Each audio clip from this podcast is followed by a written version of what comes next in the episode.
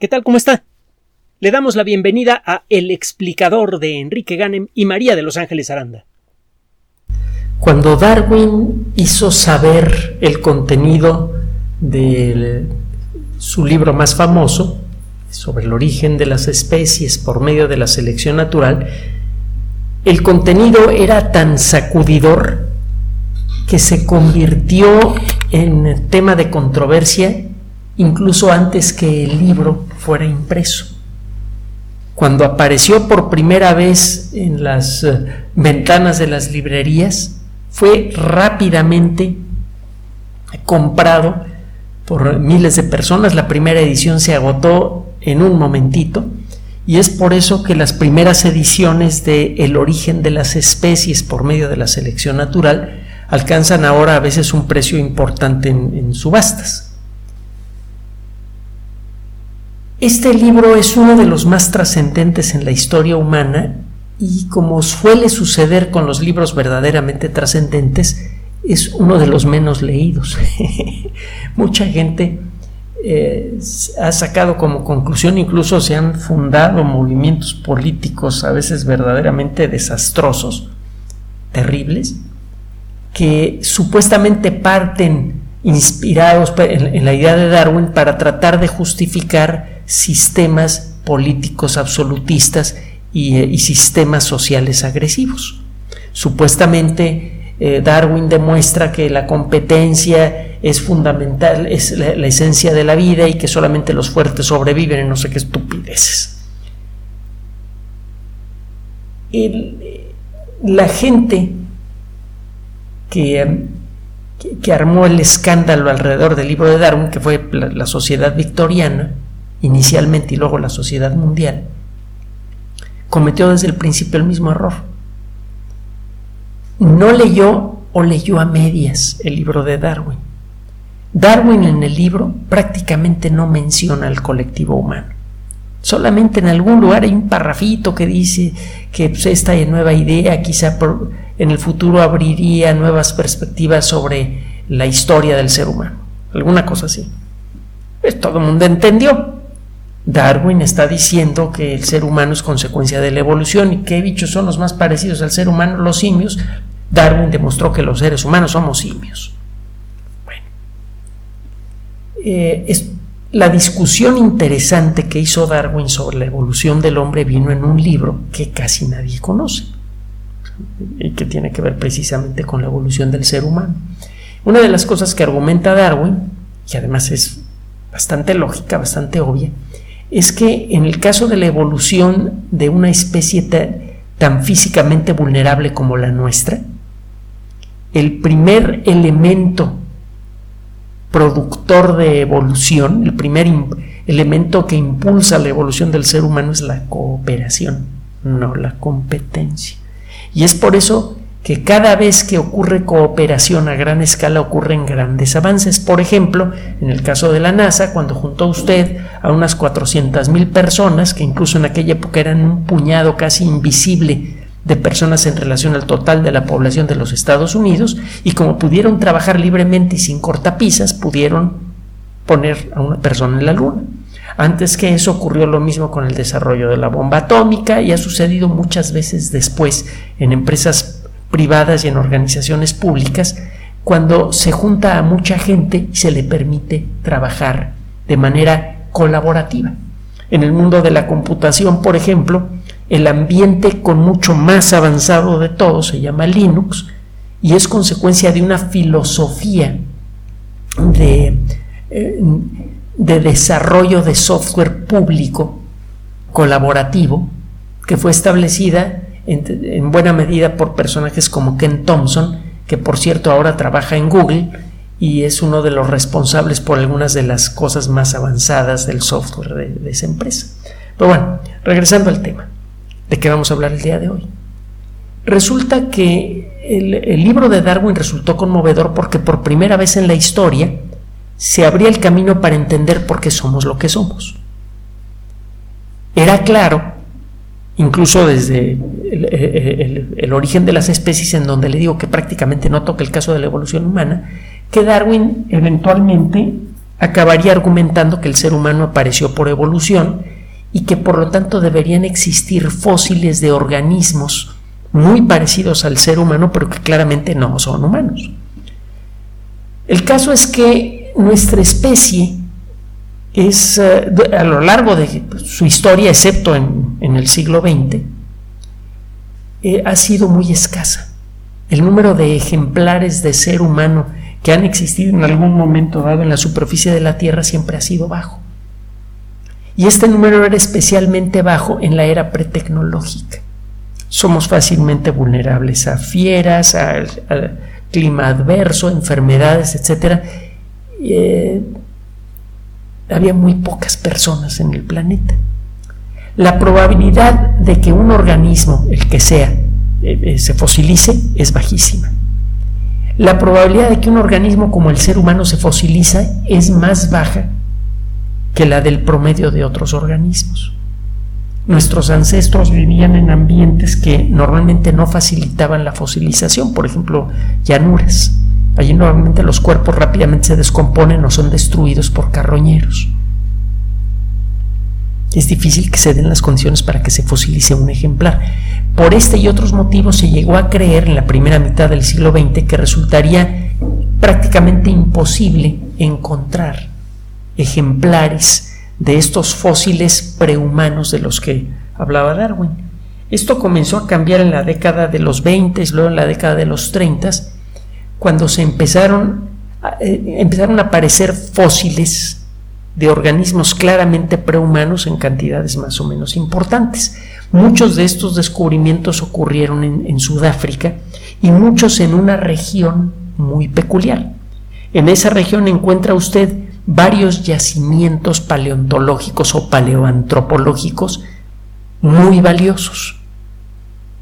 Está eh, Svartkrans, está Taung, está Makapansgat.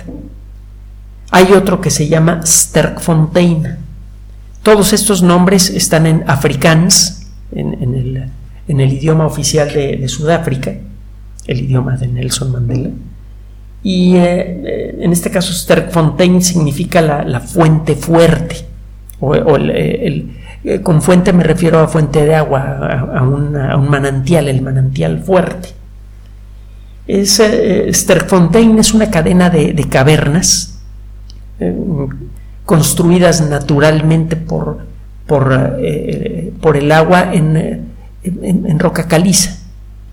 Sterkfontein tiene un origen geológico similar al de las grutas de Cacahuamilpa o a las grutas que hay en cualquier otro lugar del mundo.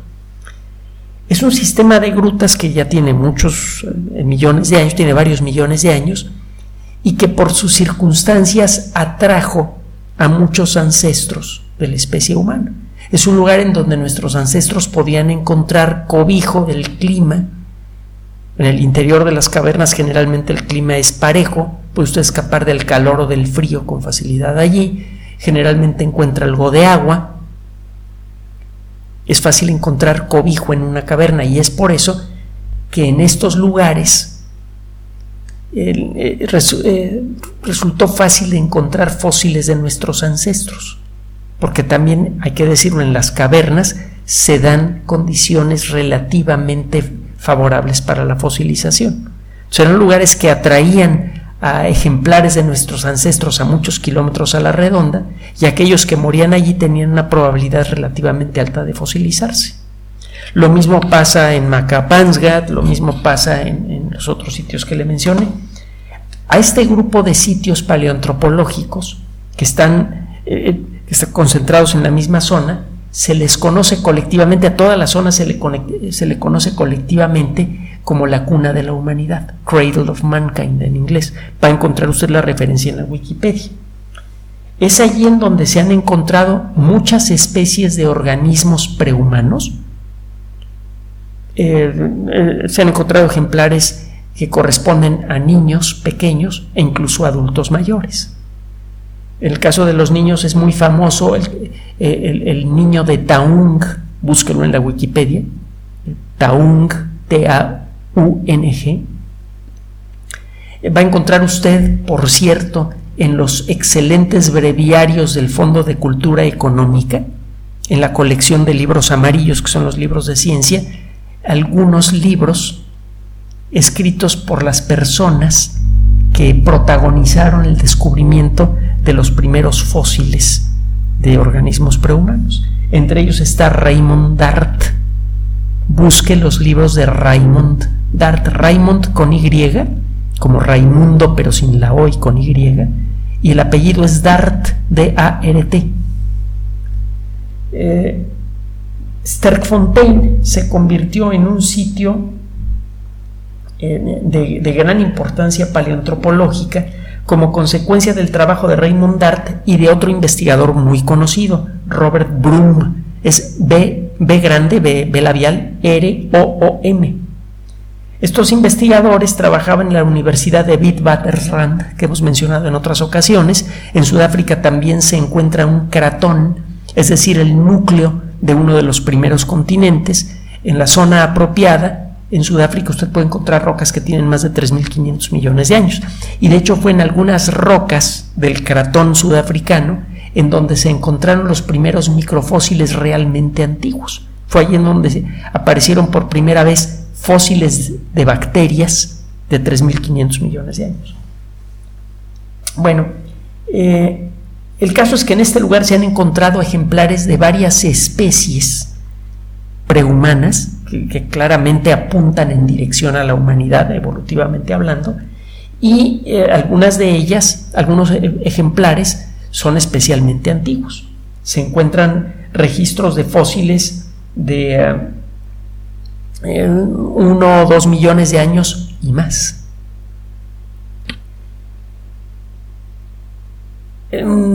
Sterfontein, al igual que Macapansgat, al igual que Kromdraai, eh, es uno de los pocos lugares en donde puede usted encontrar un registro más o menos continuo de fósiles prehumanos que involucra a varios millones de años de historia. El estudio de estos fósiles es especialmente importante porque puede darle una idea de cómo fue la secuencia de evolución que llegó hasta nosotros. Es uno de los pocos lugares en donde esto pasa. Hay muchos otros sitios, sobre todo en África Oriental, en donde encuentra usted fósiles prehumanos muy antiguos. Por ejemplo, en Kenia, en el lago Rodolfo, en las eh, orillas del lago Rodolfo, encuentra usted eh, fósiles prehumanos. La, la, familia Leakey, en particular Richard, el hijo del matrimonio Leakey, eh, encontró algunos fósiles especialmente valiosos de más de un millón de años. Eh, sus padres también encontraron fósiles muy importantes en, en, otros lugares de, de África Oriental. Hay muchos sitios paleoantropológicos en África Oriental pero prácticamente la única región en donde encuentra usted una secuencia más o menos continua de fósiles prehumanos es precisamente en la cuna de la humanidad, Macapansgat, Kromdraai, Sterfontein. El caso es que, bueno, es que padre, están estas cuevas en donde ha ocurrido habitación prehumana más o menos continua por mucho tiempo, se han formado muchos fósiles, bueno, relativamente muchos fósiles, qué padre, vamos a estudiarlos, solo que las condiciones de fosilización frecuentemente complican la interpretación de los datos. Por ejemplo, en, en algunos de estos casos los fósiles prehumanos no vienen de individuos que se metieron en la cueva, y se murieron allí y se, se fosilizaron, sino que arriba de una de las entradas de la caverna probablemente había, eh, eh, habían árboles, existían árboles grandes, y cuando los leopardos cazan a sus presas, como son gatos relativamente pequeños, no se, se, pueden poner a las patadas y menos a las mordidas o arañazos con un león, se suben su presa a una rama alta y allí la consumen los pedazos caen al suelo. Las ramas de algunos de estos árboles aparentemente estaban encima de la entrada de algunas de estas cuevas. Entonces de vez en cuando caían los, los huesos de los, ah, eh, cuerpos a medio consumir por estos agujeros. Rodaban e iban a parar a pozas lodosas en donde se mezclaban con huesos más antiguos. Eso por un lado. Entonces, el, llevar una secuencia precisa de la fecha en la que había habido tal o cual organismo ya no era tan ya, ya no es tan fácil como consecuencia de esto. Pero además, durante existen otros problemas relacionados con el proceso mismo de fosilización y por otro lado, las técnicas que se utilizaron para excavar algunos de estos fósiles no fueron muy exactas que digamos. La década de los 30 no se habían desarrollado las técnicas necesarias para poder excavar sitios paleoantropológicos sin perder información. Entonces, como consecuencia de la, forma en la que se excavaba en la década de los 30 y 40, muchas veces los huesos se revolvían antes que pudieran ser clasificados. Entonces, cuando sacaba usted un hueso, no sabía si venía de esta capa, de esta otra o de esta de más allá el tratar de calcular la edad de estos fósiles se ha convertido en una verdadera pesadilla desde el descubrimiento de estos sitios paleoantropológicos. Se han utilizado toda clase de técnicas para tratar de, eh, determinar con mayor precisión cuándo vivió alguno de los organismos que están siendo estudiados. Esto no ha resultado fácil porque muchas veces a pesar de que se usan técnicas avanzadas, existen ciertos factores que según la interpretación que uno quiera darles, resulta que un hueso es de hace un millón de años o de hace un millón y medio de años. Y en el caso de la evolución de los organismos previos a la, aparición de la humanidad, medio millón de años puede ser un montón de tiempo. Simplemente piense que nuestra especie apareció hace cuando mucho unos 300 mil años. Así que si tiene usted un error de medio millón de años en la evaluación de la edad de un fósil, está usted hablando de un intervalo de tiempo mayor que el que casi el doble que el que lleva nuestra especie en la superficie de este planeta. Si lo que quiere ver es una película virtual de la evolución humana, el hacerlo con cuadros en esta película que tienen un error tan grande es eh, lo mismo que ver una película con unos lentes que emborronan la imagen. No va a ver usted nada claro. Es por esto que varios investigadores desde hace tiempo vienen buscando la forma de obtener fechas más precisas para fósiles individuales. Recientemente fue publicado un trabajo eh, realizado precisamente por un investigador eh, que se dedica a esto. Ha dedicado su vida a buscar, su vida académica, a buscar técnicas que permitan obtener fechas muy precisas de fósiles en estas condiciones. El trabajo fue publicado en las memorias de la Academia Nacional de Ciencias, el Proceedings of the National Academy of Sciences, es un trabajo realizado por investigadores de la Universidad de Witwatersrand, que le, digo que hace muchos trabajos de geología y paleontología. Es la universidad eh, en donde se han, eh, se han, publicado muchos trabajos relacionados con el origen y evolución temprana de la vida, por lo que le comentaba hace rato.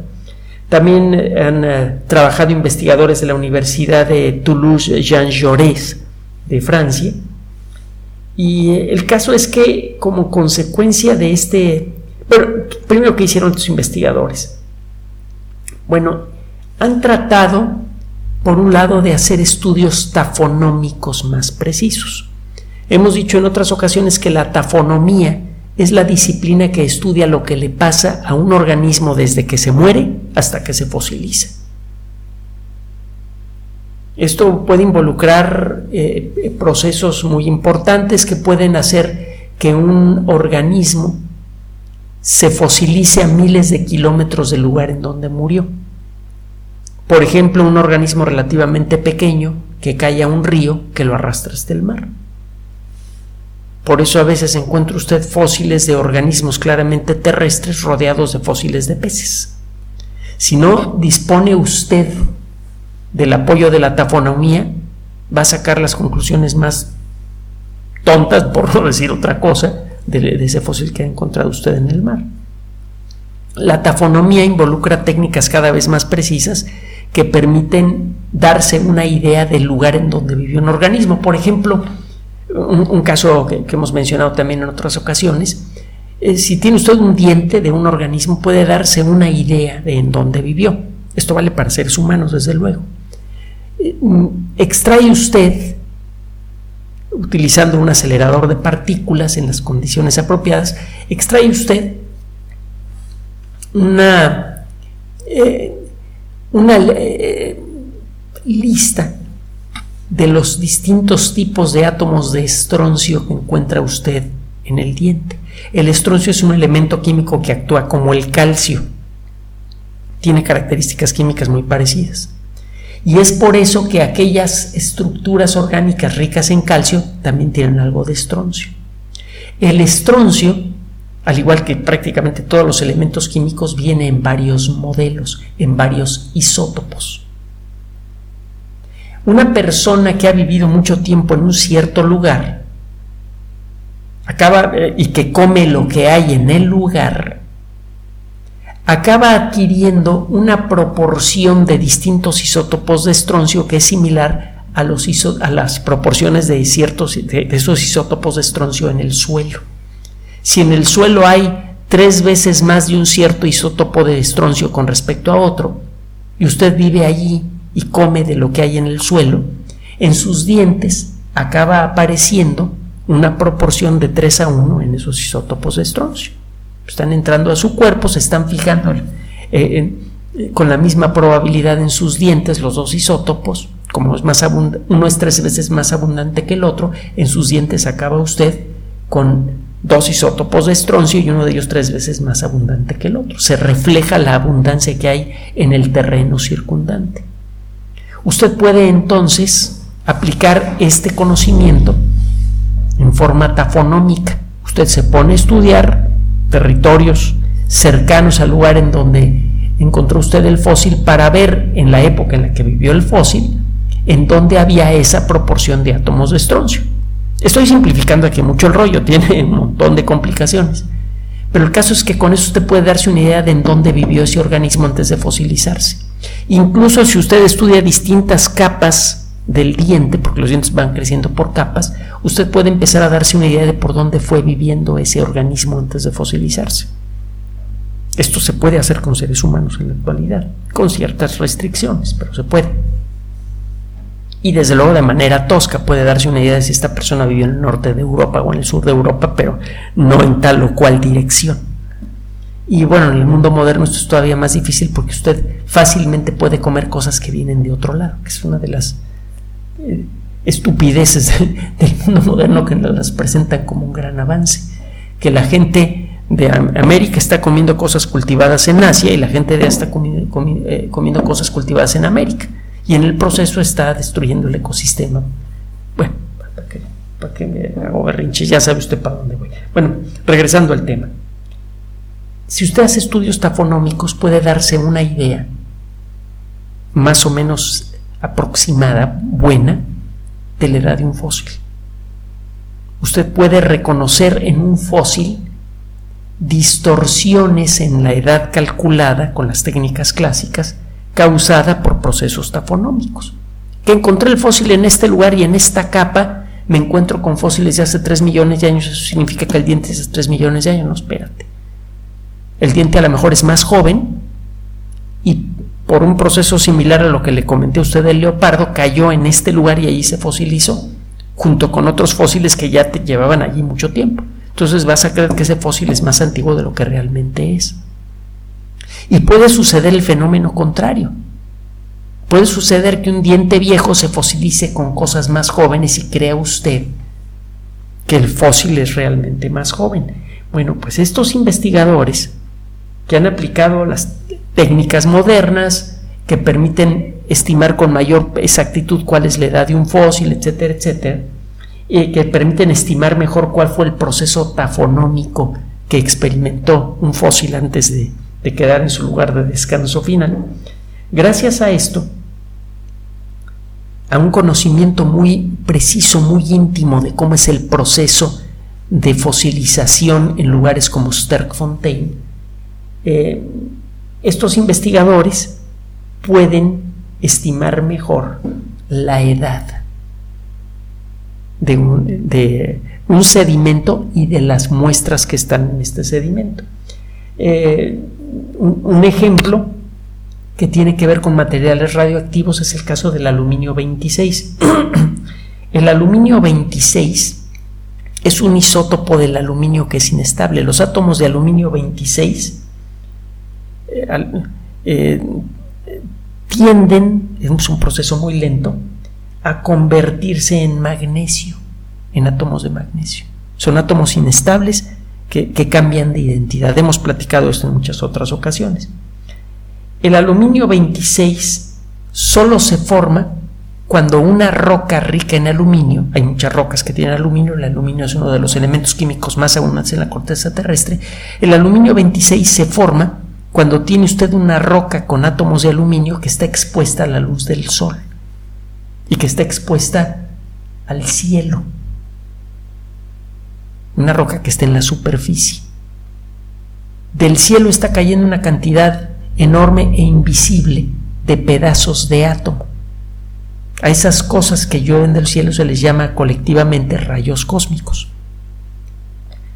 Y sabemos ahora que los rayos cósmicos son consecuencia de la destrucción de núcleos atómicos, por ejemplo, núcleos de, átomos de oxígeno, que se mueven a una velocidad espantosa y que fueron acelerados quizá por explosiones de supernova. Viajan por millones y millones de años, algunos de ellos se topan con la Tierra en su camino, cuando estos átomos de oxígeno entran a la alta atmósfera, le pegan a otros átomos que hay en la atmósfera de la Tierra, y como consecuencia de ese impacto, los dos átomos revientan, tanto el átomo inocente que flotaba por allí como el átomo de oxígeno que venía con exceso de velocidad desde el fondo del espacio. Los pedacitos restantes caen hacia la Tierra con gran energía. Esos pedacitos pueden pegarle a otros átomos que a su vez revientan y producen más pedacitos todavía. Un solo átomo de oxígeno puede producir como consecuencia de este efecto en cascada miles de partículas que chocan contra la superficie terrestre. Esos rayos cósmicos pueden alterar el ADN, han tenido algún efecto en la evolución de la vida y cuando algunos de estos pedacitos producidos por el impacto de un rayo cósmico pegan en un átomo de aluminio, lo convierten en un átomo de aluminio 26 que se ve inestable. Cualquier roca que está expuesta al, al cielo está recibiendo una granizada continua de rayos cósmicos. Están apareciendo átomos de aluminio 26, algunos de ellos revientan. Al cabo de un tiempo de estar expuesta a la intemperie, en la roca aparece un cierto porcentaje de átomos de aluminio 26 están apareciendo átomos de aluminio 26, algunos empiezan a reventar, se están formando algunos nuevos, al cabo de un tiempo los dos procesos llegan a un equilibrio y un cierto porcentaje de los átomos de esa roca se vuelven de aluminio 26. Si la roca después deja de estar en contacto con la superficie porque el, el, suelo que está debajo de esta roca se hunde porque abajo había una caverna, como la de Sterkfontein, la roca cae en el interior de la caverna y empieza a perder lentamente sus átomos de aluminio. Para cuando, para cuando usted la encuentra ya tiene pocos átomos de aluminio, 26. Usted puede estimar cuántos átomos de aluminio 26 tenía originalmente la roca, sabe cuántos tiene en la actualidad, sabe el ritmo con el que se descomponen los átomos de aluminio 26 y con eso calcula la edad. Es un proceso elaborado pero muy preciso. Y hay muchos otros procesos que fueron aplicados por este grupo de investigación a las rocas de Sterkfontein y se han llevado una sorpresa enorme que está cambiando de manera muy importante muchos aspectos de nuestra interpretación de la evolución de la vida. Porque resulta que algunos fósiles muy importantes, los que pertenecen a una especie bien conocida, Australopithecus africanus, son como un millón de años más viejos de, los que lo que creíamos. Australopithecus africanus fue un organismo mucho más pequeño que nosotros, con cara de chango, pero que caminaba erguido. se llegó a pensar que no tenía una relación directa con la evolución humana porque se creía que era un organismo relativamente joven. Dos millones de años, una cosa así. Dos medio millones de años. Entonces se creía que era una rama de la evolución que se había perdido. Era un organismo parecido al ser humano, pero que nunca evolucionó en dirección al ser humano. Hace dos infracción millones de años ya existían miembros del género Homo, el Homo erectus, que es el ancestro directo del Homo sapiens, hasta donde sabemos. Entonces, el Homo erectus es ancestro del Homo sapiens. Este otro bicho que caminaba erguido perfectamente, con una característica humanoide, pero que no tenía otras características humanoides que sí tiene el Australopithecus, perdón, el, Homo erectus, pues no puede ser ancestro nuestro.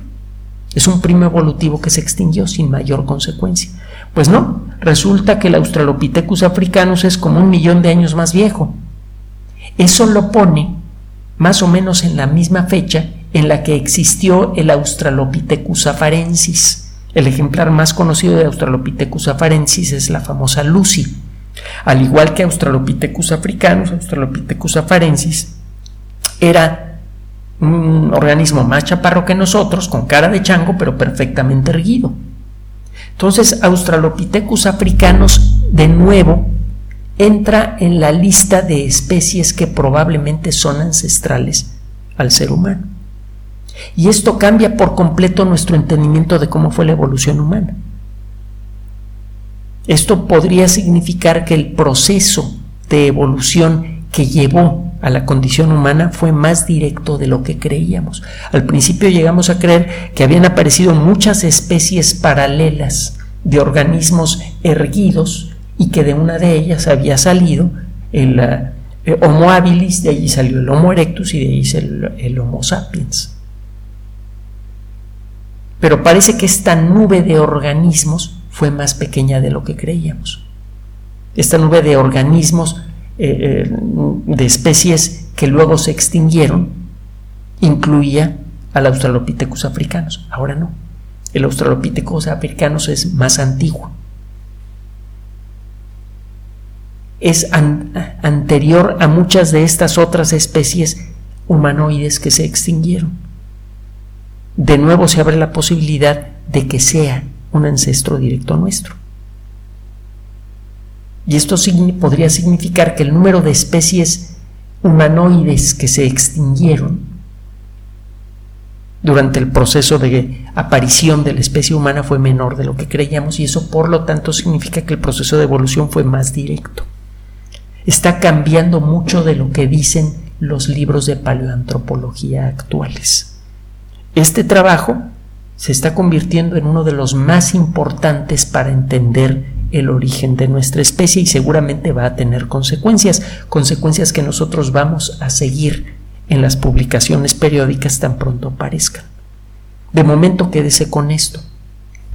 Una de las especies de organismos prehumanos más importante, Australopithecus africanus, que fue descubierta en la década de los 30 y de la que hemos encontrado muchos ejemplares, es sustancialmente más antigua de lo que se creía. Se, había desechado como un posible ancestro humano porque se creía que los fósiles que, eh, conocidos de, de Australopithecus eran más jóvenes. Resulta que no, que cuando menos algunos ejemplares son mucho más antiguos. Así que cuando contemplamos a un Australopithecus africanus, probablemente estamos contemplando a un ancestro directo nuestro en los meses por venir, seguramente otros artículos de investigación van a abundar sobre el tema y esto va a permitir aclarar poco a poco cómo fue el proceso que nos convirtió en lo que somos ahora.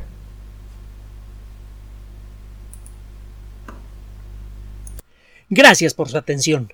Además de nuestro sitio electrónico www.alexplicador.net, por sugerencia suya tenemos abierto un espacio en Patreon, el explicador Enrique Ganem, y en PayPal, el explicador patrocinio por los que gracias a su apoyo sostenemos este espacio. Puede usted descargar gratuitamente estos audios en formato MP3 en Spotify y en iTunes como El Explicador sitio oficial y en SoundCloud como El Explicador y con formato de video en YouTube en El Explicador sitio oficial. Recuerde nuestras redes sociales de siempre, Twitter Enrique-Ganem y en Facebook Enrique Ganem sitio oficial, El Explicador y los grupos que usted ya conoce. Finalmente, el explicador siempre somos María de Los Ángeles Aranda y Enrique Ganem. Gracias.